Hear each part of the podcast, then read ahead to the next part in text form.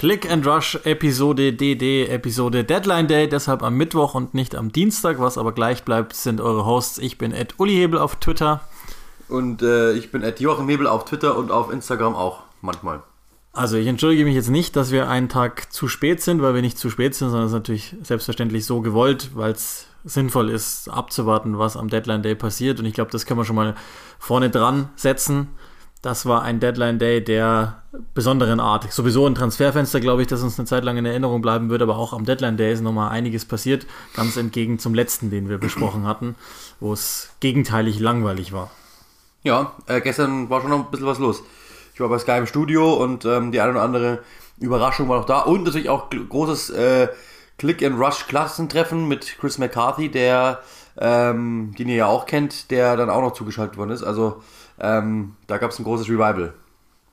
Ist jetzt gar nicht so einfach, das alles aufzuarbeiten. Ich glaube, es ist jetzt auch nicht ähm, podcast-kompatibel, wenn wir jeden einzelnen Deal durchgehen, sodass wir wahrscheinlich so hergehen sollten, wie wir es immer machen und eigentlich Gewinner und Verlierer küren. Und da geht es jetzt nicht ausschließlich um den Deadline Day, wenngleich die Transfers da sicherlich mit reinspielen werden, sondern es geht darum, dass wir mal schauen, wer in der Transferperiode unserer Meinung nach sich am besten verstärkt hat oder zumindest ähm, am besten gehandelt hat. Muss, muss ja nicht immer alles mit einhergehen. Kleiner Spoiler, da werden wir dann bei einem Team speziell vielleicht drauf eingehen. Wenn ich dich jetzt frage, wer ist das Team, das äh, den besten Job gemacht hat, wen, wer fällt dir direkt ein? Ja, ich denke, dass, dass Manchester United einem schon einfallen muss. Also ich meine, mit Ronaldo, mit Sancho, mit Varan, ähm, die drei Spieler zu bekommen. Ja, wir haben natürlich immer noch das, das Thema, dass wir äh, sagen, dass äh, ein, ein Sechser fehlt, für, unserer Meinung nach. Ich weiß gar nicht, ob United das selbst so, so erkannt hat, ähm, weil da ja dann irgendwann mal wirklich die ähm, Angebote weniger geworden sind. Ähm, aber ich denke, also für mich ist das schon, das muss man schon sagen, es ist gutes Business. Also gerade von den Namen her ist natürlich logisch, aber wenn du Varane und Sancho bekommen kannst ähm, und auch noch für das Geld jeweils, ähm, muss man schon sagen, war das gutes Business. Das ist die zweite Änderung auch, ähm, jetzt im Vergleich zum, zum letzten, zur letzten Review des Deadline Day, da haben wir noch geschimpft, dass sie nichts machen und jetzt machen sie es richtig gut. Und wie du es eben sagst, also ich, ich, erweitere es jetzt mal weg vom Sechser zum zentralen Mittelfeldspieler. Angeblich soll ja Saul auch innen angeboten worden sein und United hat aber dankend abgewinkt. Also erstaunlicherweise.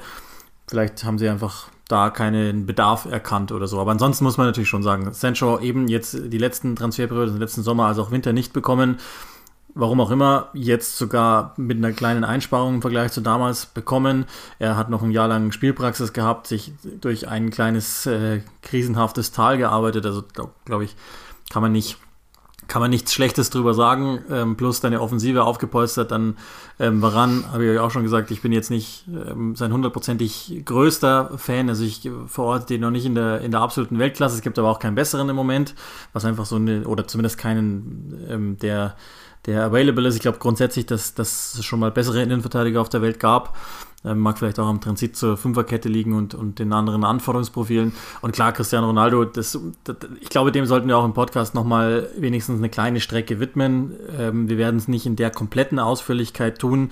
Falls ihr das noch nicht gesehen haben solltet, ist auch hochgeladen auf IGTV, also der Videoplattform, nenne ich es jetzt einfach mal von Instagram. Da haben wir uns eine gute Stunde lang zu einem Live mit Fragen von euch auch zusammengesetzt, um ähm, das dann etwas en Detail größer einzuordnen, aber eine kleine Strecke soll er hier auch bekommen. Ähm, vielleicht einfach nur mal grundsätzlich, gibt ja durchaus Diskussionen, ist das gut oder schlecht, dass er jetzt da ist. Und ich glaube, da haben wir beide eine ziemlich deutliche Meinung. Ja, also ich meine, wenn du, das, das ist, das, was ich ähm, gestern als Conclusio gesagt habe im Studio. Ähm, ich mache es hier jetzt gleich, gleich als, als absoluter Disclaimer wenn du den bekommen kannst, dann musst du es machen. Also das, ist, das steht mal über allem. Wenn du Cristiano Ronaldo bekommen kannst, musst du es machen, egal welcher Verein auf der Welt du bist. Wenn du Manchester United bist, dann erst recht. Also das musst du auf jeden Fall versuchen. Ähm, dann haben wir das auch schon durchgesprochen. Man, er, ist, er wird diesem Team etwas geben, allein schon von dieser Mentalität. Wenn der auf dem Trainingsplatz, der wird seine Extraschichten schieben, der ist der Erste, der kommt, der Letzte, der geht. Äh, ich glaube nicht, dass ein, ein, ein Mason Greenwood dann sagt, ich gehe nach Hause. Das heißt, ähm, er wird dort in Sachen Mentalität was mitbringen. Er wird auch etwas mitbringen ähm, auf dem Trainingsplatz, aber auch diese, diese Siegermentalität. Er hat alles gewonnen. Ähm, er gibt trotzdem noch immer Gas. Er wird einfach ganz, also der will auch kommen, um zu gewinnen. das wird, das wird jedem einzelnen Spieler dort irgendwie weiterhelfen und dementsprechend ähm, glaube ich, dass es ein absoluter No-Brainer ist, diesen Spieler zu verpflichten. Ja, weil gestern bei Twitter eine Dame mich angeschrieben hat, ja, nicht alles ist gut, was Cristiano Ronaldo in seinem Leben jemals gemacht hat. Gibt diverse Anklagen gegen ihn oder diverse Vorwürfe gegen ihn. Ähm, Steuerhinterziehung, angeblich, ähm, was, ist, was ist der richtige Begriff? Ist es Ver Vergewaltigung, weiß ich gar nicht, oder, oder, oder Missbrauch? Ich glaube, Vergewaltigung, glaube ich, ist der Vorwurf.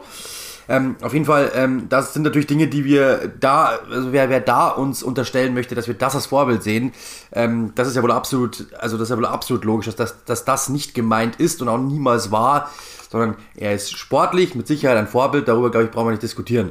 Ähm, dass jeder Spieler, der neben einem Cristiano Ronaldo spielen kann, etwas rauszieht. Abseits des Feldes haben wir das ja nie, nie bewertet, das steht uns glaube ich auch nicht zu. Ja, und das würden wir dann auch tun. Also, um Himmels Willen, ich, also ich möchte das Thema eigentlich so, so schnell wie möglich abschließen. Ähm, wenn, also erstens gilt die Unschuldsvermutung, ich, es gilt aber auch die Vermutung, dass Frauen nicht einfach irgendeinen Quatsch erzählen. Und das ist immer eine ganz, ganz schwierige Sache. Das ist auch überhaupt gar nicht unser Thema. Nichtsdestotrotz, also lass uns wirklich ganz schnell zurück zum Sportlichen gehen. Ich glaube, ähm, das Potenzial, dass das ein Flop wird, ist, ist quasi nicht da. Und selbst wenn, dann hast du 15 Millionen bezahlt. Okay, klar, für zwei Jahre, aber es ist auch eine überschaubare Laufzeit plus eine Option, die du ja hast. Ähm, hättest du dann einen Spieler verpflichtet, der okay, nicht mehr der allerjüngste ist, der sicherlich auch nicht mehr die komplette ähm, Range bringen kann von dem, was er mal vor fünf, sechs, sieben Jahren gebracht hat, okay, aber der wird dir ähm, mit seiner Einstellung, wie du es gesagt hast, auch mit dem, was er ja auch an, an Spielcleverness mitbringt, ähm, einen Spot befüllen, bei dem du noch Probleme hast, wo du sicherlich auch Verletzungssorgen hier und da hast oder hattest.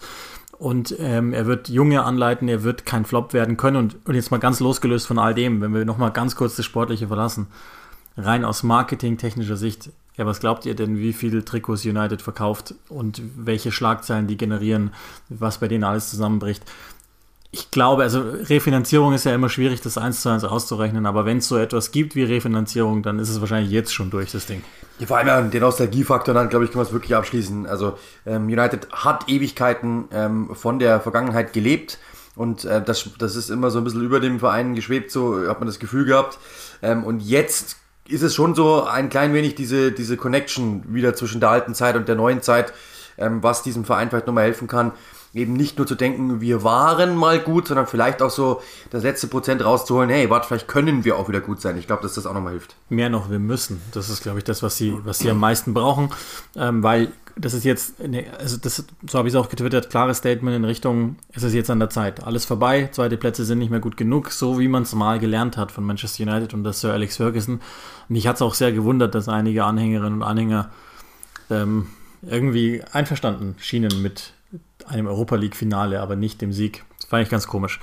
Nochmal, wenn es euch wirklich en Detail interessiert, auch wie wie wir es sportlich einschätzen, wie es aussehen könnte, was das für Folgen hat für X und Y ähm, und auch was, was dann ansonsten noch dran hing an diesem Deal, weil es war ja City auch durchaus mal in der Verlosung angeblich zumindest ihn zu bekommen.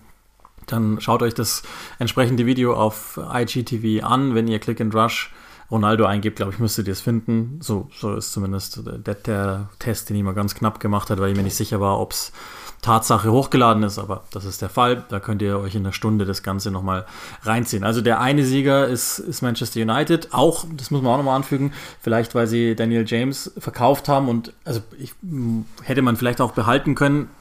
Der ist grundsätzlich, glaube ich, nicht gut genug für Manchester United, aber hat natürlich äh, hat etwas, nämlich Schnelligkeit und vielleicht hätte man die für fünf bis zehn Minuten in einer gewissen Position mal brauchen können. Andererseits, wenn du so viel Geld dafür kriegst, und das muss man dann glaube ich auch nochmal rausstellen, das haben andere Clubs nicht geschafft.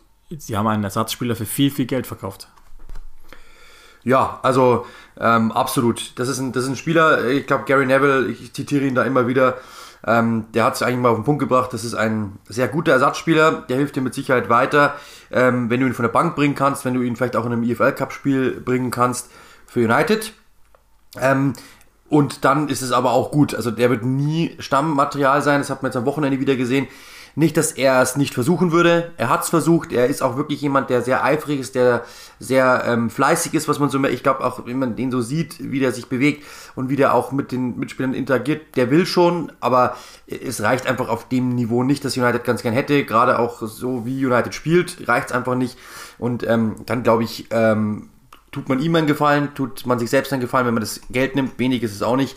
Und man tut Leeds einen großen Gefallen, weil die genau so einen Typ brauchen. Also insgesamt, glaube ich, Win-Win für oder Win-Win-Win für alle. Und ihn immer wollten, wenn wir uns nochmal erinnern an, welche Doku war das, wo es vorkam?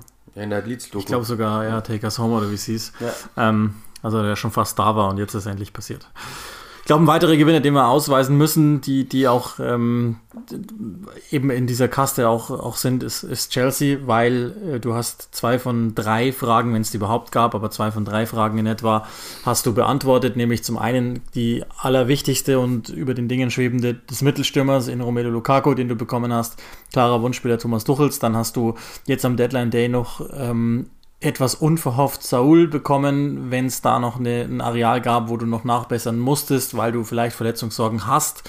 Dann hast du jetzt einen nicht nur adäquaten Ersatz ja. geholt, sondern jemanden, der dir nochmal eine andere Dimension sogar gibt. Du hast, äh, glaube ich, wahnsinnig kühles Mittelfeld, die mit, mit lauter Enforcern, die, die alle Dinge immer durchbringen. Also da kann man, kann man, glaube ich, nur sehr zufrieden sein. Okay, klar, was fehlt, und das ist dann auch eine Analogie zu United, ist vielleicht, dass du dein, dein zweiten, dritten Wunschspieler, wie auch immer, ähm, in Kunde nicht bekommen hast.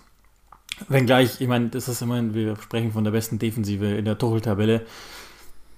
Dann ist es halt so. Dann hast du jetzt vielleicht das spielerische Element nicht mit dabei, aber du bist, glaube ich, nach wie vor zu nennen als Gewinner. Ja, vor allem, also ich meine, ähm, das ist ja wahrscheinlich einfach äh, mittelfristig mit Sicherheit ein Verlust, kurzfristig jetzt nicht. Das ist ein Spieler, der ähm, jetzt auch nicht unbedingt über die Physis kommt, sondern eher über die, übers Auge, über die Cleverness.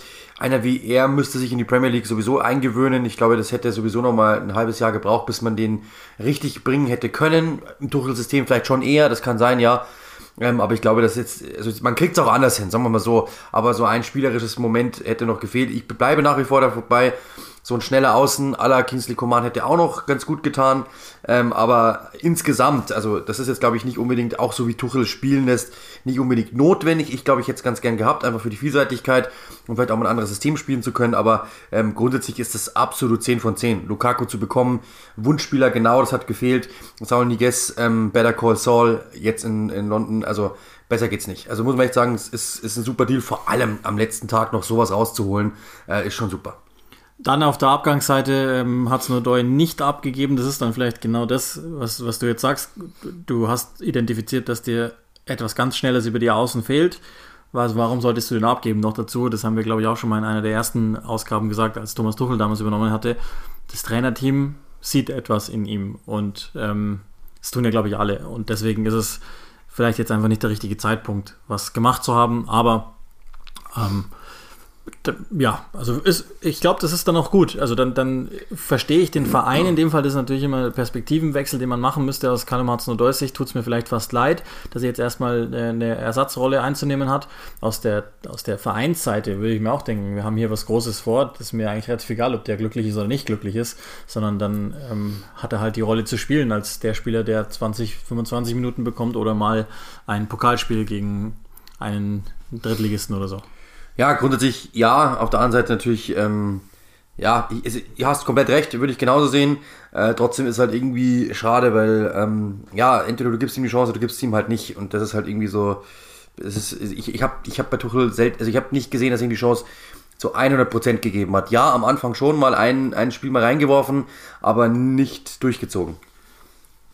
Ich denke, sie sehen ihn wirklich als Rollenspieler im ja. wahrsten Sinne und das ist zwar natürlich ein Luxus-Rollenspieler, aber hey, Warum eigentlich nicht? Also das sind jetzt, glaube ich, die, die, die wir jetzt genannt haben an, an Gewinnern, das sind die, die, die offensichtlich zu nennen sind, die auch äh, allen, die, die zuhören, klar ist, aber, oder sind, ist oder sind?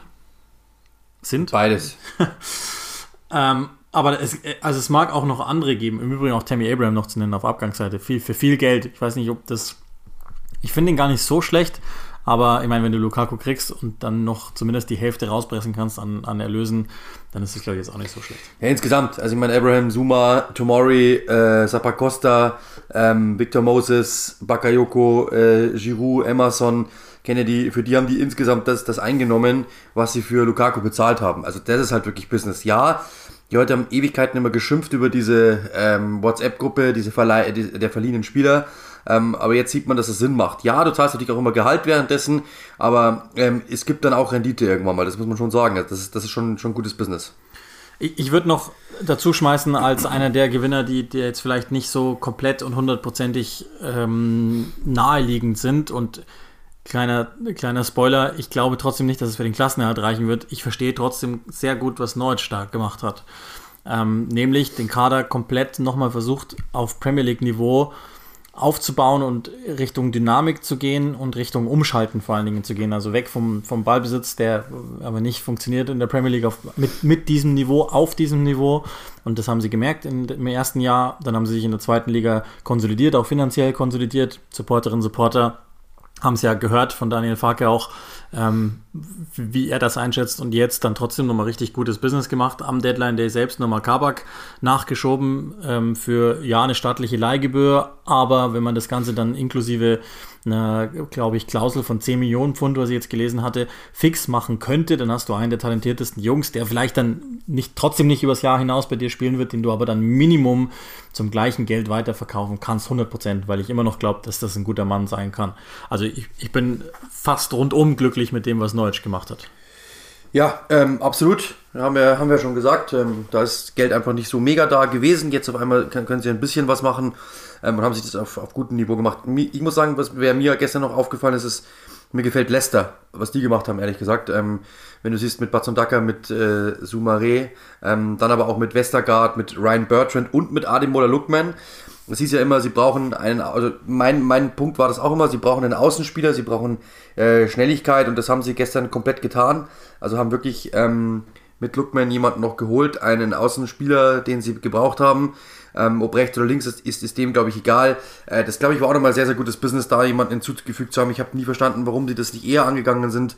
Ähm, und das ist, äh, das finde ich ist nochmal super. Also insgesamt, das sind, das sind äh, fünf Neuzugänge, die alle wirklich weiterhelfen auf ihre Art und Weise und nicht mal richtig teuer.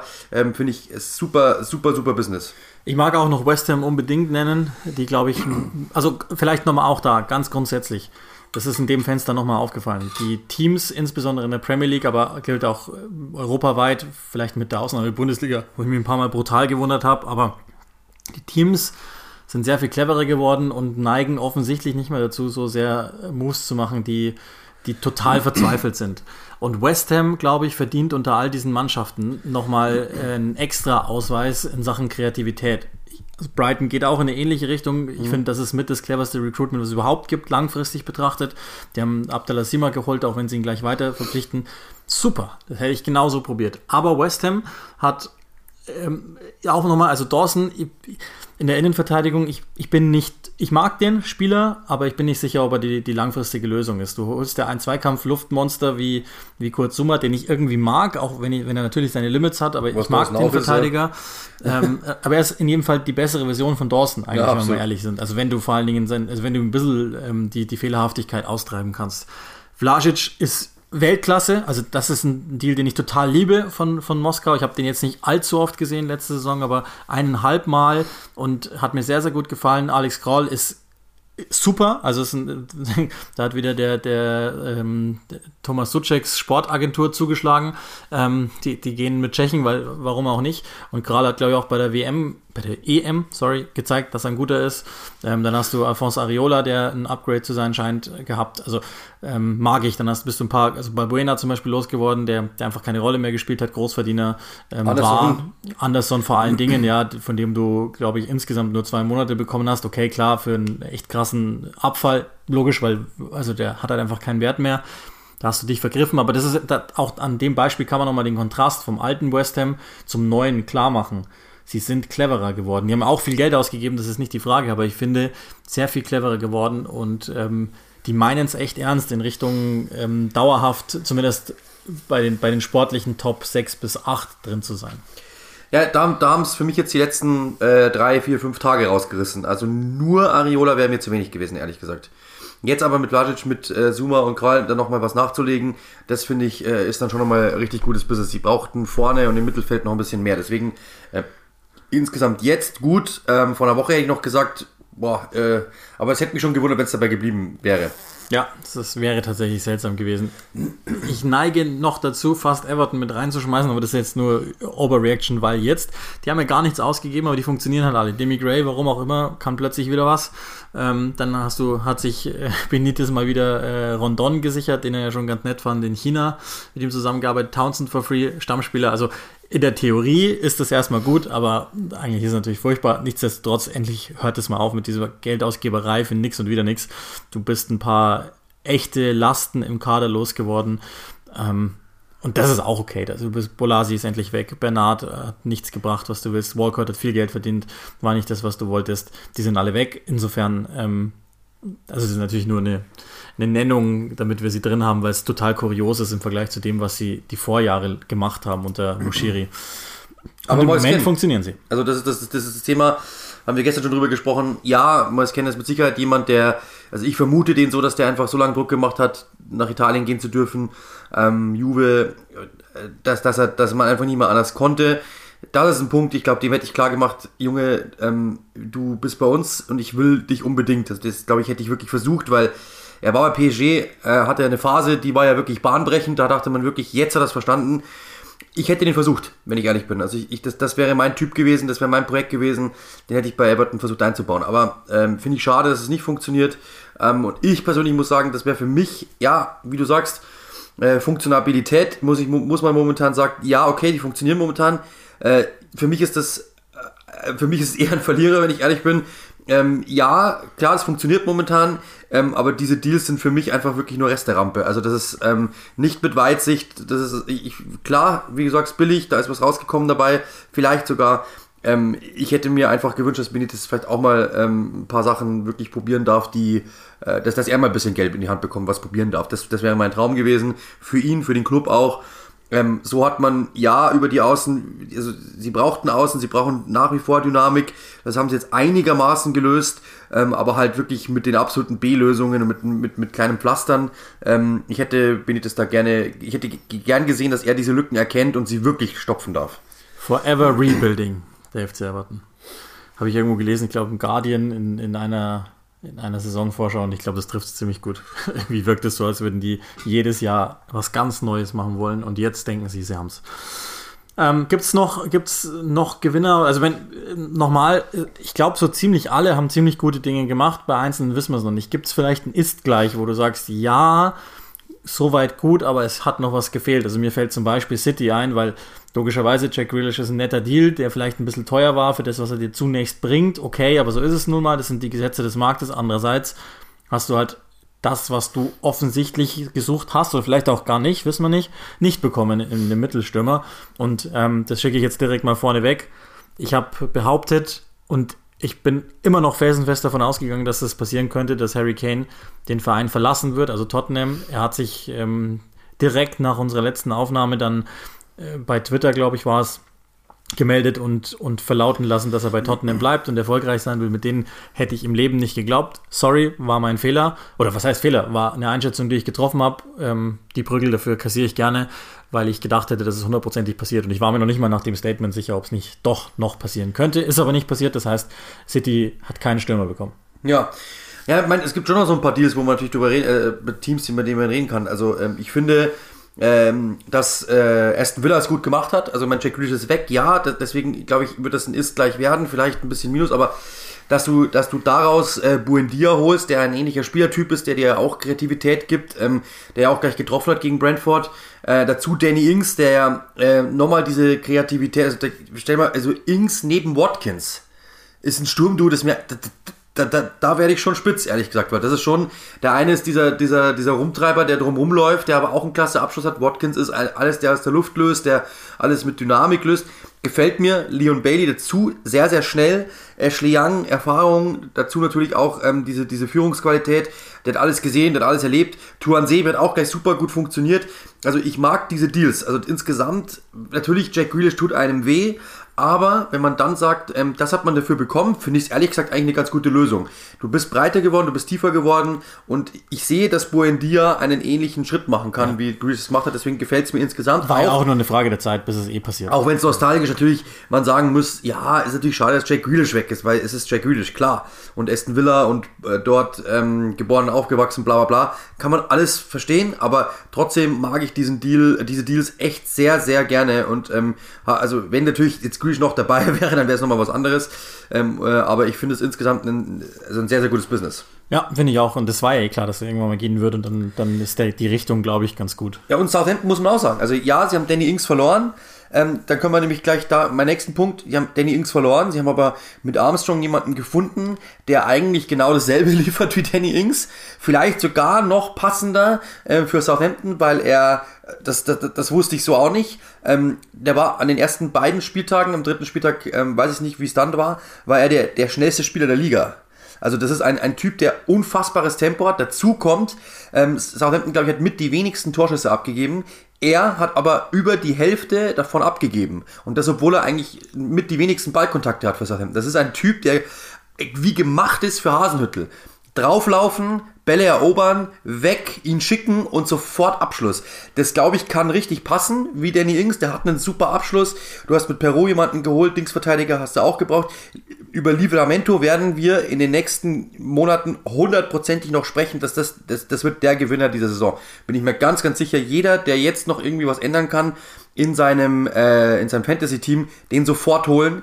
Das ist ein unglaublicher Rechtsverteidiger. Der, der ist mit dem Ball überragend, der ist gegen den Ball überragend. Ähm, ja, der hat noch ein paar Lücken, wo er mal so nicht mitdenkt, aber das wird Hasenhüttl ihm beibringen. Ähm, also ich bin komplett begeistert, muss ich wirklich sagen. Ähm, ich glaube, dass die gutes Business gemacht haben für, auf ihrem Niveau. Und mit natürlich der Einschränkung, dass man Ings verloren hat, dass man Westergaard verloren hat. Ja, aber deswegen nur, das ist gleich, genau, weil absolut, sie haben halt genau, abgeben müssen. Genau, sie haben das abgeben müssen, aber ich glaube, dass ähm, das Westergaard, glaube ich, den hat er sowieso nie so richtig geliebt. Da kriegt er eine, eine Lösung hin. Ähm, und deswegen, ich, also ich, ich mag das, das, was sie daraus gemacht haben, mag ich. Ja, geht mir genauso. Ich, ich, muss aber ehrlich sagen, ich finde auch, dass Crystal Palace das gut gemacht hat, weil die, weil die zwei, drei Spieler sich gezogen haben, die richtig gut sind. Ich glaube, dass Will Hughes äh, echt helfen kann. Ähm, ich mag Gay total gern als Innenverteidiger. Glaube ich, das ist, ein, das, das ist jemand, über den wir noch sprechen werden, auch äh, potenziell als Nationalspieler und das wird nicht so lange dauern. Ähm, Gallagher sowieso ist eigentlich ein Spieler, den ich einfach wahnsinnig gerne sehe. Ob der wirklich irgendwann mal der Unterschiedsspieler sein wird, bleibt mal hingestellt. Ich sehe ihn aber gerne. Ähm, und Edouard ist nicht ganz knusprig, glaube ich, aber als Spieler ganz nett. Ähm, auch da, glaube ich, habe hab ich trotzdem gewisse Sorgen. Also es gibt, glaube ich, wir kommen gleich zu den Verlierern. Ein ist gleich, das nehme ich noch und das lege ich auch als Lunte für, für ein Thema, das wir logischerweise zu vertiefen haben beim aktuellen Tabellenstand. Das ist gleich, würde ich beim Big Spender der Liga setzen bei Arsenal, weil es noch schwierig zu bewerten ist zu dem Moment. Das heben wir uns auf, das Thema, werden dann vielleicht auch über die Einzelnen sprechen. Tomiyasu ja noch jetzt am, am Deadline Day auch nochmal zu Arsenal gegangen, obwohl sie ja vorher schon vorne dran waren und das obwohl äh, Ronaldo zu, zu United gegangen ist und die Sancho und Varane in einer Transferperiode geholt haben. So komisch das klingen mag. Ich, ist gleich, weil ich es zu dem Zeitpunkt noch nicht bewerten kann, glaube ich. Ähm, mit der Tendenz aber zu Minus, weil irgendwie, also wie, wie, kann, wie könnte man es anders im Moment sehen? Ähm, und dann müssen wir zu den Verlierern kommen und das ist vorneweg gar nicht leicht, einen zu küren, weil die Liga insgesamt wirklich, wirklich gut gearbeitet hat. Ähm, Wenn es aber, glaube ich, einen Verlierer gibt, dann ist der traditionell fast äh, in Newcastle zu sehen, weil, weil Mike Ashley einfach. Ich glaube, das ist die Erklärung. Ja, ähm, also Willock ähm, zu bekommen ist cool, aber auch der hat natürlich seine spielerischen Limits. Trotzdem hat der natürlich einen Run gehabt, ähm, der bahnbrechend war, das muss man wirklich sagen. Ähm, ich glaube, dass sie deswegen irgendwie das Gefühl hatten, sie müssten ihn holen. Trotzdem ist er über einen Ersatzspieler eigentlich nie hinweggekommen, für den jetzt eigentlich 30 Millionen zu holen für einen Joker ich weiß nicht, ja, es heißt immer, er darf kein Geld ausgeben, Steve Bruce, dann haut er aber einen so einen raus. Und dann haben sie Santiago Munoz, Munoz geholt, ähm, David Goal quasi wirklich ähm, ja, äh, wahr werden lassen, diesen, diesen Film für alle, die es nicht mitbekommen haben. Ähm, da heißt der Hauptdarsteller ja Santiago Munoz und jetzt haben sie wirklich einen geholt, der genauso heißt, auch Mexikaner, was total witzig ist. Ähm, bin bloß gespannt, wann der zu Real Madrid wechselt.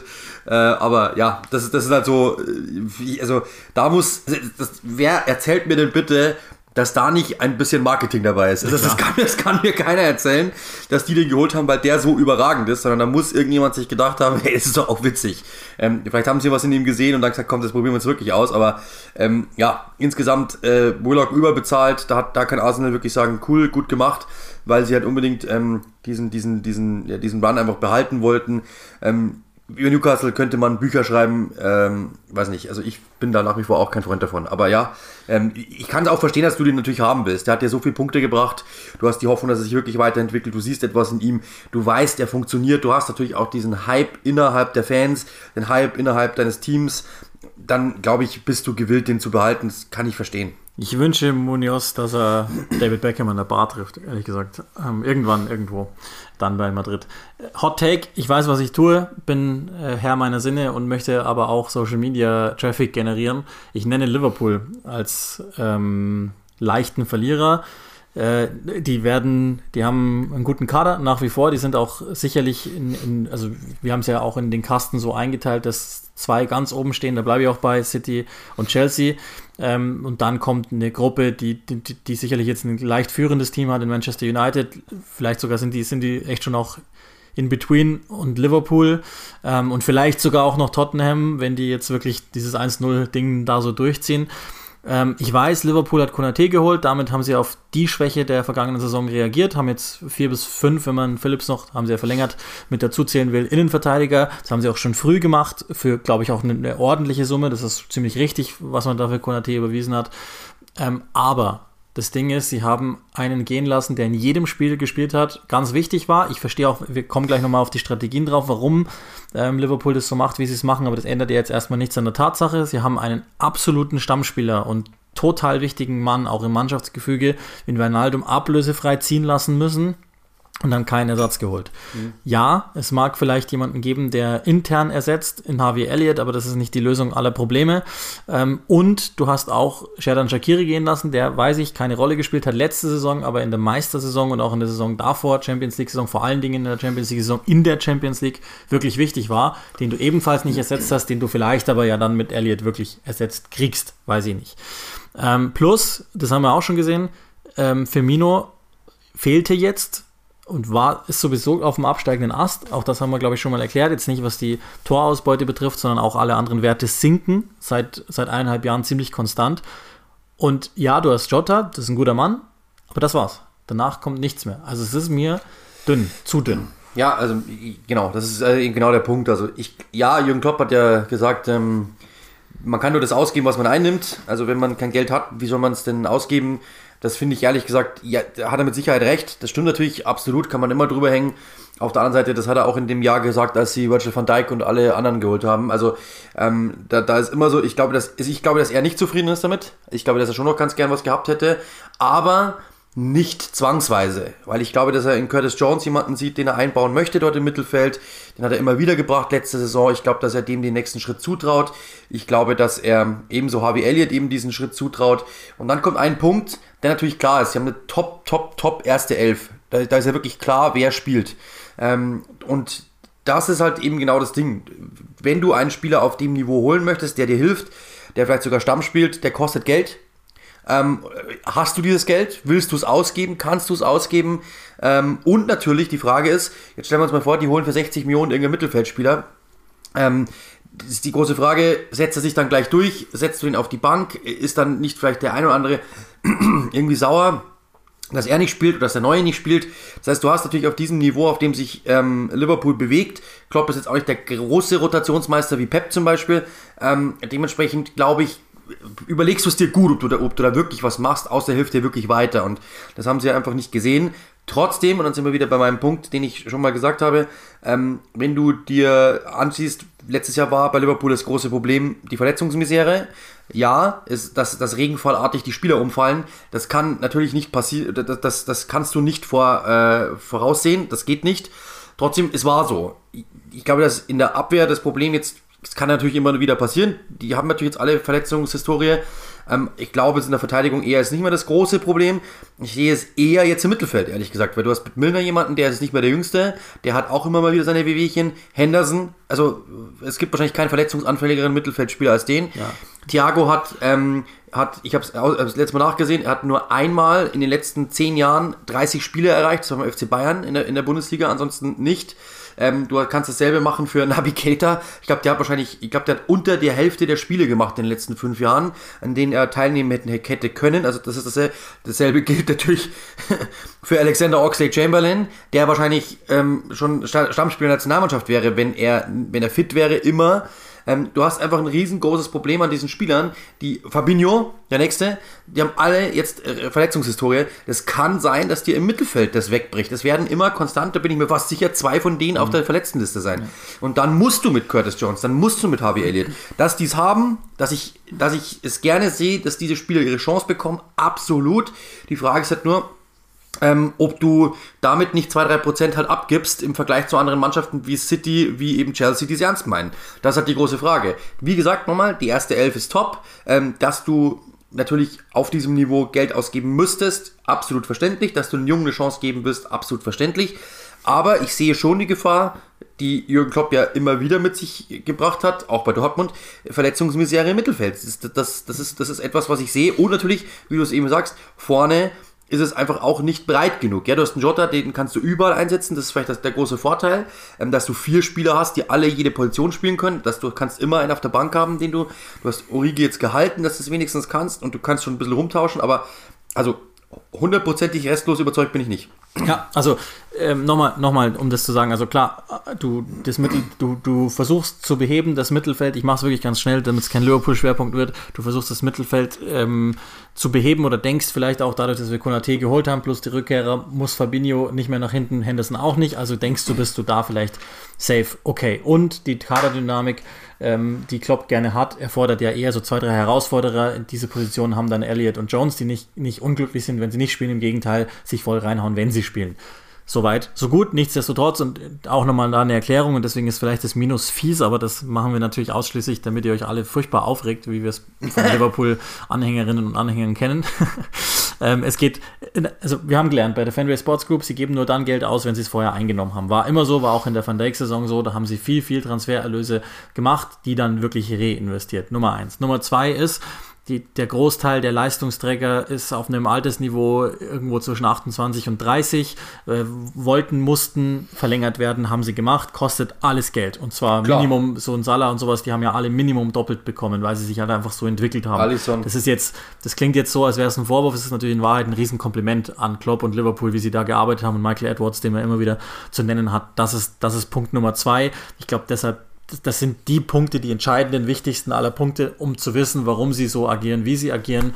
Aber du hast ja auch schon gesagt, Klopp verkauft es gut, weil er es immer so tut. Ganz glücklich ist er, glaube ich, nicht. Und nochmal, auch da in den Verkäufen Kompliment. Avoni hat kein Spiel gemacht, viel Geld eingebracht. Ich glaube, 13 waren es am Ende, ähm, was, was ich so aus Berlin gehört habe, was sie wirklich ausgegeben haben für ihn. Insgesamt, Harry Wilson ist endlich weg für auch noch Geld, obwohl du den nie gebraucht hast und so weiter und so weiter. Also da machen sie immer noch nach wie vor ziemlich gutes Business. Das zu Liverpool und einen Verlierer, glaube ich, muss man noch nennen, Jesse Lingard alleine, weil er immer noch bei United spielen muss oder eben nicht spielen muss, weil er nicht drankommen wird und äh, den hätten wir halt einfach, glaube ich, gerne in West Ham gesehen. Gibt noch zwei, drei, die sitzen geblieben sind, wo wir gehofft hätten, glaube ich, dass die weggehen, aber allen voran natürlich Jesse Lingard, weil er echt Spaß gemacht hat in den letzten Monaten der Saison. So, da ein Deckel drauf. Gleich kommen wir zu Arsenal. Eine Meldung aber, die wir vorher noch machen müssen. Es war klar, dass in der Woche, nachdem es in der Vorwoche ruhig war, alles etwas turbulenter werden wird. Der England Player of the Year ist bekannt gegeben worden und er hat sich sehr gefreut. Calvin Phillips hat den Award bekommen.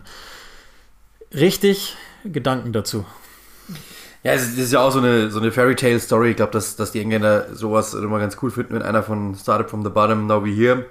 Ähm, ich, ich mag's, weil, ähm, wie gesagt, das ist, glaube ich, wenn ich, wenn ich, wenn, wenn du mich fragen würdest, sag mir fünf Spieler aus der Premier League, von denen du dir ein Trikot wünschen würdest, dann wäre er einer dieser Spieler. Also ich, ich, ich liebe alles an ihm und ähm, äh, also geiler Typ. Auch wenn er nochmal unser Click and Rush Intro nicht sprechen wollte, ähm, als wir ihn damals getroffen haben. Äh, aber trotzdem, ich mag einfach alles an ihm und es ist einfach ein, ein geiler Typ. Also deswegen, ähm, ob man dann jetzt irgendwie sehen muss, äh, ist er der eine, das ist dann eine andere Geschichte, da gibt es mit Sicherheit den anderen, aber es haben sich halt auch wenige andere hervorgetan oder hatten dann halt irgendwann ihre Geschichten bei der EM, die nicht so funktioniert haben. Ähm, da muss man schon sagen, bei der EM ist, war ja auch, also ich sehe jetzt auch wirklich keinen, der konstant wirklich auf dem Niveau war. Deswegen, ich, ich finde, das kann man schon machen. Ja, find, kann, kann man auch. Sterling hätte es schon ja, verdient, ja. meiner Meinung nach, wenn man die Zahlen an, also jetzt mal rein das Nationalteam betrachtet. Aber nicht so konstant die, halt, finde ich. Also mit, mit ja, doch, dran. finde ich sogar ja. schon. Also ich äh, habe ja demnächst wieder das England-Länderspiel und, und sitze gerade über den Zahlen auch. Ähm, das wäre eigentlich die richtigere Wahl gewesen, aber ich glaube, man, das sind ja, solche Preise haben ja auch eine Marketingwirkung irgendwo und man möchte gerne jemanden nehmen, der halt ankommt und der, der so, der, der sagt, du kannst alles schaffen, sozusagen. Also es ist nicht falsch, um Himmels Willen. Und ähm, Legend. sei auch ihm gewürdigt, einer, der sich aus der zweiten Liga ähm, noch damals ja als Zweitligist im Kader war, wirklich in die Stammformation Englands, Vize-Europameister immerhin reingespielt hat und ähm, das alleine ist dann vielleicht auch schon die Auszeichnung wert. So, jetzt wie versprochen, es geht ja gar nicht anders. Drei Spiele, null Punkte, 0 zu 9 Tore, ja. mehr Gegentore als abgegebene Torschüsse in der gesamten Saison. Mhm. Arsenal hat bislang nichts richtig gemacht in der Saison, aber am meisten Geld ausgegeben. Und ich glaube, wir müssen jetzt wahnsinnig strukturiert vorgehen, damit das einigermaßen nachvollziehbar ist, was wir besprechen, auch wenn Teile logischerweise ineinander übergehen jetzt mal, lass uns mal die aktuelle Situation rausnehmen, weil sie jetzt wirklich am Ende der Tabelle stehen. Ähm, ist das so dramatisch, wie es aussieht, oder ist das nochmal in der Graustufe zu zeichnen? Ja, also erstens mal natürlich, dass ähm, wenn ein Big Six-Team Tabellenletzter ist, dann freut das immer ganz England, das ist ja ganz, ganz klar, oder zumindest den Rest Englands. Ähm, und dann wird es immer laut. Dementsprechend wird es meistens auch lauter, als eigentlich ähm, wirklich dann war. Das ist klar. Aber ähm, es waren natürlich auch Spiele dabei, die, sind, die waren katastrophal. Also gegen Chelsea war es ja dann wenigstens in der zweiten Hälfte okay, aber gegen City, du hast es ja gemacht, ähm, muss es ja wirklich, äh, ich habe hab parallel was anderes, äh, zweite Liga kommentiert, das habe ich ich habe da nur so Ausschnitte gesehen, das muss ja wirklich bodenlos gewesen sein. Ich finde aber, dass, dass die, die beiden Spiele, dass, dass, also, wenn du mir sagst, die werden zwei Spiele verlieren gegen Manchester City und gegen Chelsea, dann hätte ich jetzt gesagt, so what, okay. Ähm, was ist jetzt der große Deal? Da werden andere verlieren. Da werden fast alle in der Liga verlieren. Das ist jetzt nicht das Problem, das ist eher dem, Spiel, dem Spielplan geschuldet.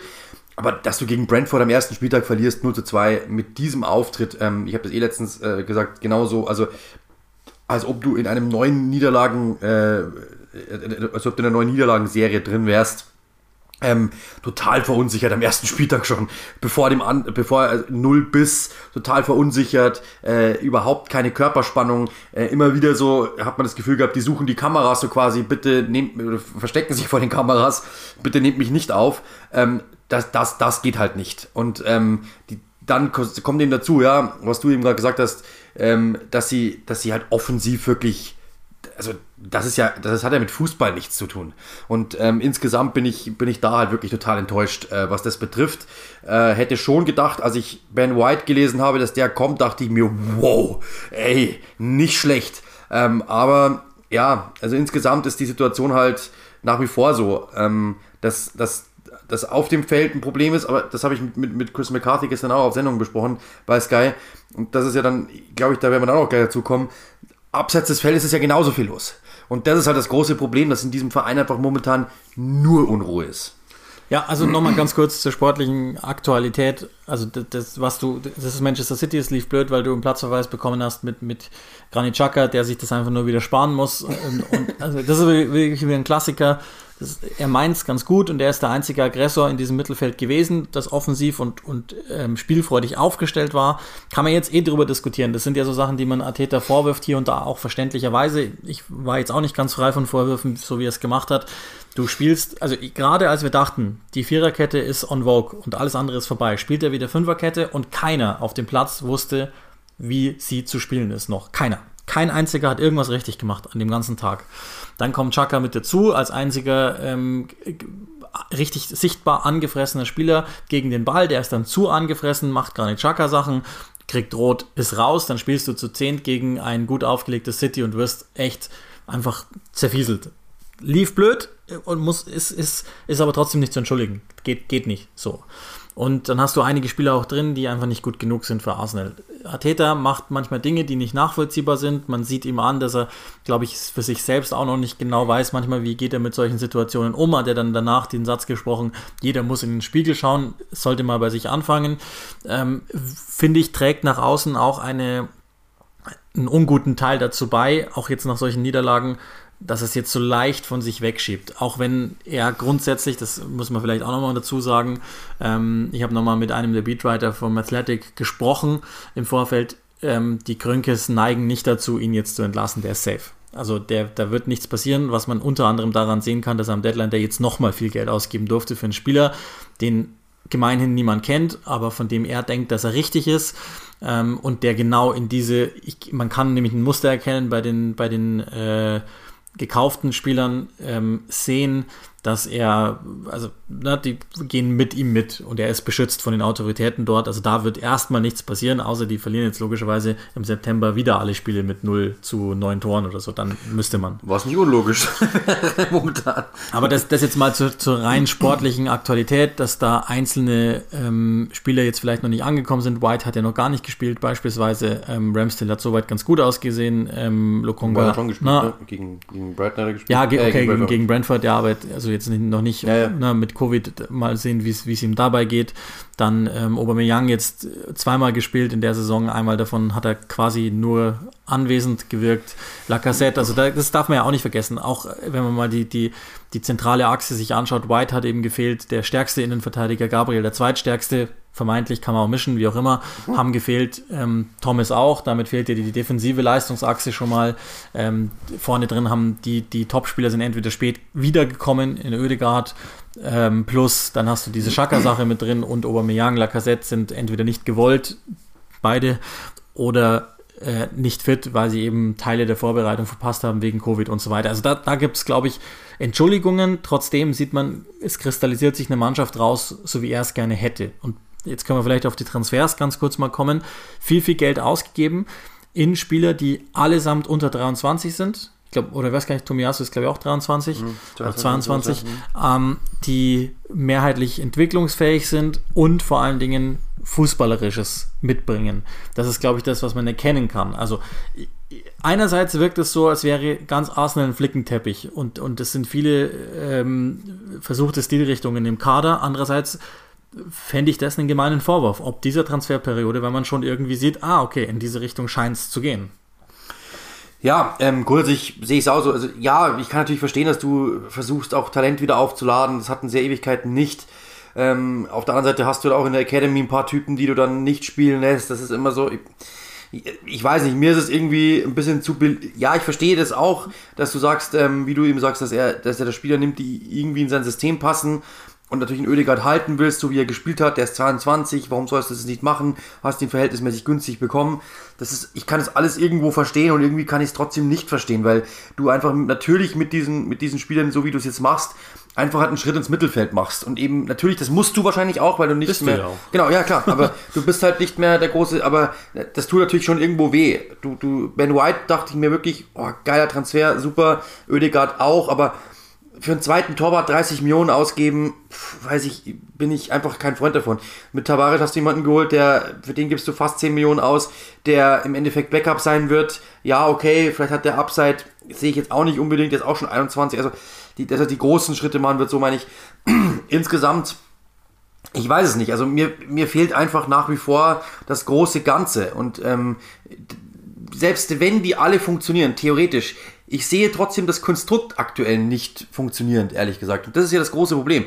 Er kam, hat erstmal versucht, Defensive zu stabilisieren. Plötzlich war Arsenal am Anfang der letzten Saison das beste Defensivteam der Liga. Wenigste Gegentore nach, ich glaube, 20 Spieltagen, also ich weiß nicht genau. Ähm, das ist etwas, das glaube ich, hat man in, in Nord-London seit 77 Jahren nicht mehr gehört. Ähm, also unter Arsene Wenger, glaube ich, gab es das nicht, quasi, ja. Vielleicht, vielleicht in der Invincible-Saison, aber ich glaube nicht mal da. Ähm, das heißt, okay, cool. Du hast plötzlich, ich habe das Gefühl gehabt, okay, er hat verstanden, wir müssen zunächst erstmal das, was bei uns die Löcher sind, müssen wir flicken. Das verstehe ich. Dann hat man, ist ja logisch, was passieren muss. Du musst versuchen, auf diesem System etwas aufzubauen, was dann auch noch Offensive generiert wird. Das haben sie überhaupt nicht hinbekommen. Das hat er dann versucht, indem er einfach dann diese, diese Fünferkette wieder aufbricht und dann plötzlich wieder ähm, mit der Viererkette spielen lässt. Und plötzlich war ein wenig mehr Offensive da, aber halt in der Defensive wieder komplett die Lücke. Und das ist dieses Problem, das er nach wie vor hat, weil du hast jetzt wieder in der, du hast jetzt beides wieder offen. Die Defensive ist komplett offen ähm, und, du, und du kriegst es überhaupt nicht hin, etwas Offensives zu zimmern. Und das ist ja das große Problem. Bei, zum Beispiel, wenn man sich das mal ansieht, Southampton zum Beispiel, die haben einen Kader, der ist 77.000 Prozent schlechter als der FC Arsenal. Und zwar mit Sicherheit. Und trotzdem erkenne ich ein klares Konstrukt. Er weiß, er hat, er hat nicht die großen Spieler, Ralf Hasenhüttl, lässt aber die genau so zielgerichtet drauflaufen wie die Verrückten, dass sie natürlich in manchen Spielen offen sein werden, in manchen Spielen aber auch wirklich den Gegner so erdrücken, dass sie Punkte holen. Und dann ist es halt 50-50, dann holen sie halt nicht logischerweise die 100 Punkte, sondern vielleicht 40 Punkte und das reicht ihnen, um drin zu bleiben. Und beim, bei Arsenal sehe ich das nicht. Ich sehe weder ein Offensivteam noch ein Defensivteam. Das ist einfach so, mal so, mal so und kurioserweise immer in den falschen Zeitpunkten das Falsche. Und das ist irgendwie das, wo ich langsam äh, irgendwo das Gefühl das Gefühl habe, es, es wird nicht mehr. Plus, und das ist ja dann wirklich absolutes Armutszeugnis, ich sehe nicht mal Einsatz, ich sehe nicht mal Wille, ich sehe eigentlich nur Spieler, die sich ständig gegenseitig anschauen, so quasi, das war deine Schuld, das war nicht meine Schuld, ich kann nichts dafür ja, wir sprechen über den dritten Spieltag. Ja, wir sprechen nach Chelsea und nach Man City. Absolut klar. Ähm, jetzt kommen Spiele, die sind eher wieder Ding. Ich weiß gar nicht, wir haben es gestern gesagt, ja, Burnley ist der nächste Gegner, oder? Ich weiß es gar nicht mehr genau, müssen wir es gleich mal schauen. Die nächsten Gegner sind auf jeden Fall machbarer. Äh, und das sind die Spiele, die sie, Chris hat es gestern äh, auf Sendung gesagt, ähm, das sind Spiele, die sie dann einfach gewinnen müssen. Norwich, Burnley, genau. Ähm, dann kommt Tottenham, das ist natürlich schwierig, aber dann Brighton, Crystal Palace. Jetzt kommen die Wochen, die wirklich interessant werden für Arsenal und die uns definieren werden, wo sie hingehören. Ähm, und das ist halt, glaube ich, genau der Punkt. Also Tottenham wird nochmal schwierig, glaube ich. Gerade auch, also dieses Nuno-Team liegt denen gar nicht. Da bin ich mir ganz sicher, das liegt denen überhaupt nicht. Ähm, und ja, dann, dann werden wir mehr wissen, wo sie hingehören. Aber aktuell, das ist ja noch ein Punkt, der noch dazukommt, abseits des Platzes, was ich mal angesprochen habe, du hast ja abseits des Platzes auch nur Ärger. Es sind Leute, die nicht verantwortlich sind, es sind Leute, die dann wieder verantwortlich sind. Dann hörst du einen Endly Maitland Nice, der sich öffentlich beschwert. Ähm, du hast ja nur Nebenkriegsschauplätze mit den Besitzern. Plötzlich ist der wieder im Stadion, dann wieder nicht. Ähm, also du hast nur Ärger rundherum und ähm, das, glaube ich, kommt dann auch noch dazu und das hilft da dann auch keinem. Also ich, ich, ich, ich bleibe noch mal ganz kurz in der Spur, weil, weil das, glaube ich, ganz wichtig ist, sonst verlieren wir uns. Ähm, die, das dreckige Geheimnis Arsenals ist, also Callum Chambers ist eins, weil er einfach nicht gut genug ist. Ähm, und das zweite ist, auf der Abgangsseite zu finden.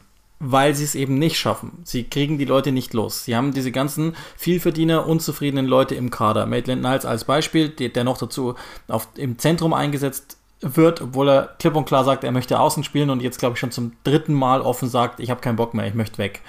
Dann hast du Golaginaz verdient echt schäbig viel Geld für das, was er leistet. Ich will ihm nicht zu nahe treten. Das war damals, hatte man gedacht, das kann irgendwie funktionieren. So wie man generell gedacht hat, ähm, bei unter Arsene Wenger, man kann das große Gehalt raushauen, weil man einfach nicht rebuilden will, sondern dranbleiben möchte. Da hat man ein paar Fehleinschätzungen getroffen, unter denen leidet man jetzt. Und du kriegst halt gar kein Geld für diese Leute. Willock ist der einzige, für den sie es verdient haben. Und wenn wir mal überlegen, wie Arsenal früher verkauft hat, welche Exporte die äh, als Weltmeister getätigt haben. Unglaublich.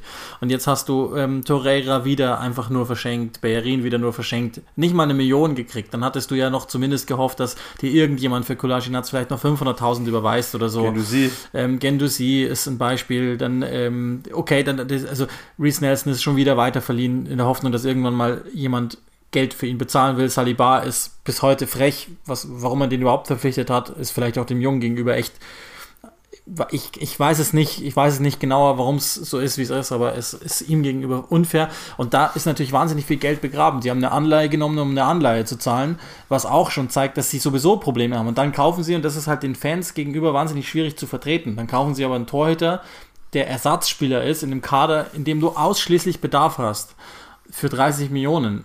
Man kann das verstehen und das mag vielleicht long-term einer sein, wo wir vielleicht in drei Jahren hier sitzen und sagen, siehst du, hat alles funktioniert. Vielleicht verkaufen sie auch Bernd Leno im nächsten Fenster für 50 Millionen, weil der irgendwann auch sagt, ich äh, gebe euch doch nicht die besten Jahre meines Lebens für den Käse hier. Aber ich glaube, kurzer Einwurf, da hat Chris, McCar äh, Chris, McCarthy komplett recht gehabt. Ich sehe eine Welt, in der äh, Ramsdale um Weihnachten rum die Nummer 1 ja, wird. sowieso. Und jetzt pass aber auf. Und dann hast du Leno aber verbrannt. Weil jetzt kriegst du vielleicht 40 Millionen für den, weil der Stammtorhüter bei Arsenal gute Werte hat. Aber wenn der mal Bankspieler ist, und das wird so kommen, ja, ja. wenn du, wenn du Bankspieler, der wird Bankspieler werden und dann wirst du ihn für 12 Millionen irgendwie an, ich weiß nicht wen, der Union Berlin verkaufen ja, nee, oder nee, der wird, der wird erstmal so, verliehen für zwei Jahre, bis er dann 34 ist, einen zweiten Kreuzbandriss aus Versehen. Also glaube ich auch. Und das, das, ist, das ist, dann, dann sind wir wie, das ist genau Arsenal in a nutshell. Weil du es einfach nicht schaffst, eben wie du ja. sagst, was zu generieren, sondern du verschenkst. Also nochmal, auch die Konstellation ist ja eine ganz interessante. Du hast auf der einen Seite jemanden, und das, das muss so sein, die Grünkes sind bei Ateta, sind sie. Und ähm, die Grünkes, das hat uns ja Per Mertesacker auch in, in zwei, drei Halbsätzen verraten, sind sehr viel mehr hands-on, als man draußen denkt. Ähm, das heißt, zumindest nach innen wirken sie offenbar. Wenn man, Mertesacker arbeitet da, der wird jetzt auch nichts gegen seine Arbeitgeber vermutlich ganz Schlechtes sagen, aber das hat er mir auch schon mal abseits bestätigt. Das ist nicht so mies, wie man denkt, dass es ist, auch wenn Arsenal-Fans ziemlich sicher jetzt sagen werden, ja, ja. Und ich kann es sogar verstehen, dass sie das tun. Aber sie haben natürlich, einen, sie haben einen technischen Direktor in Idu, hinter dem man, glaube ich, mehr als nur ein Fragezeichen setzen kann, ob, ob seiner Vernetzung und auch ob der, der ist ja ebenfalls brutal unerfahren, genauso wie Arteta. Das heißt, du hast die sportliche Doppelspitze, die keine Ahnung hat, was sie da tun und eigentlich noch im Job lernen. Passt dann vielleicht irgendwie zur Mannschaft. Andererseits hast du dann diese Egos zu handeln. Und er ist ja, das muss man ja auch sagen, er ist ja dann ähm, Arteta brutal rücksichtslos gegenüber solchen Leuten. Das muss man ja auch sagen. Also er, er gibt ja dann beispielsweise ähm, Leute weg wie, äh, also, oder hätte er gerne Lacassette zum Beispiel abrasiert, obwohl der Kader so jemanden durchaus vertragen kann. Also, das ist das, ist das Erstaunliche an, an, an diesem ganzen Konstrukt Arsenal, dass man, glaube ich, irgendwie auch gar nicht so richtig weiß. Einerseits ist das ein, ein Vorteil, dass nicht viel gesprochen wird, andererseits ist es halt, glaube ich, für, für Zusehende, die, die jetzt mehrheitlich Arsenal halt als Arsenal kennen. Und es ist nicht mehr The Arsenal, es ist nur noch Arsenal. Und das ist denen, glaube ich, wahnsinnig schwierig zu verkaufen. Das ist inzwischen ein ambitionierter Mittelfeldclub, nicht mehr und nicht weniger. Ja, aber man merkt ja, wie es brodelt. Also ich meine, das ist ja der Punkt. Das ist ja irgendwo, klar, die haben natürlich den Traum, da irgendwie wieder oben reinzurücken, aber ähm, ich sehe halt einfach nur, dass, dass, dass Lücken gestopft werden und halt einfach ähm, nicht versucht wird, ja, jetzt, jetzt wird es wieder so ein bisschen gemacht, aber die große Upside sehe ich bei diesen Spielern jetzt auch nicht, ehrlich gesagt. Deswegen, ähm, ja, also ich glaube, dass, dass man da sich wirklich langfristig eh also, verabschieden muss. Ich persönlich sehe nach wie vor, wie, wie ich es eben angedeutet habe, rundherum viel zu viele Baustellen. Du hast nur Ärger. Edus Frau, die den Fans den Mittelfinger zeigt nach drei Spieltagen, nach zwei Spieltagen. Das sind solche Sachen, ich weiß nicht, also ich glaube, da ist momentan so viel im Argen, das ist so Druck auf dieser Mannschaft, so viel Druck auf dem Trainer, so viel Druck auf den Spielern, dass die gar nicht funktionieren können, auch irgendwo. Ähm, und zum Beispiel, ja, ich glaube, gibt diese Mannschaft einem Graham Potter in Brighton, dann glaube ich, könnten sich die entwickeln, da kann was aufgebaut werden, da kann was, äh, kann was florieren, bin ich mir ziemlich sicher. Aber so halt nicht, weil du halt einfach nur Ärger hast, nur Druck hast, alle schauen auf dich. Du weißt natürlich auch diesen Druck, den merkst du ja. Und ähm, ja, die Erwartungen sind, selbst wenn du, das ist ja auch das große Problem, wenn Brighton sagt, wir wollen Achter werden, sagen alle, ja und jetzt, das interessiert keinen Menschen, das ist nicht mal eine Meldung. Wenn ähm, Arsenal sagt, wir wollen 13, wir wollen Achter werden, dann wäre das ja eigentlich eine ordentliche Saison für den Kader. Theoretisch. Siebter, Achter, glaube ich, wäre okay. Wenn du aber das sagst, das hört ja gar keiner, sondern alle erwarten von dir, dass du, dass du Vierter wirst. Und das geht aber gar nicht. Und dementsprechend ist da ja allein schon mal irgendwo eine Kluft, die du niemals schließen kannst zwischen Erwartung und dem, was du eigentlich hast, weil du möchtest ja, jetzt sieht man ja, die Neuzugänge sind 23, 22, 23, 22, 21, 21 das ist doch klar, was das heißt. Das ist Rebuild sein Vater. Und zwar absolut. Die wollen junge Spieler einbauen, die nicht unbedingt die teuersten sind, sondern eher ähm, vielleicht mit Upside kommen, vielleicht zum Lokonga spielen lassen, in der Hoffnung, dass man aus den 17 Millionen nächstes Jahr 47 macht, weil City sich in den verliebt oder keine Ahnung wer. Das ist ja genau das Ziel. Und das dauert aber. Diese Mannschaft wird nicht Vierter werden. Also da muss schon wirklich riesig was passieren. Die Fans erwarten es aber. Ganz überspitzt, Rang 4 wird, glaube ich, jetzt keiner erwarten. Aber, ich glaube, das ist halt das große Problem. Ja, aber Rang 6 verlangt man auch im Verein. Also, ja, was ich jetzt genau, so höre, das, das ist sie, Punkt, sie, ja. sie denken, und sie, also ich meine, Ramsdales Verpflichtung ist ja eine, ein, eine, ein Vorgreifen auf das nächste Jahr, in, in dem sie denken, dass sie in der Europa League Minimum spielen. Und ähm, ich habe es im Rasenfunk schon mal gesagt und dabei bleibe ich auch. Und das hängt jetzt, also die, da, da, sind ein paar gute Fußballer dabei und die werden sich auch entwickeln. Und ich, ich traue, also Arteta ist sachverständig, daran habe ich keinen Zweifel. Ob er es immer richtig rüberbringt, daran habe ich inzwischen große Zweifel.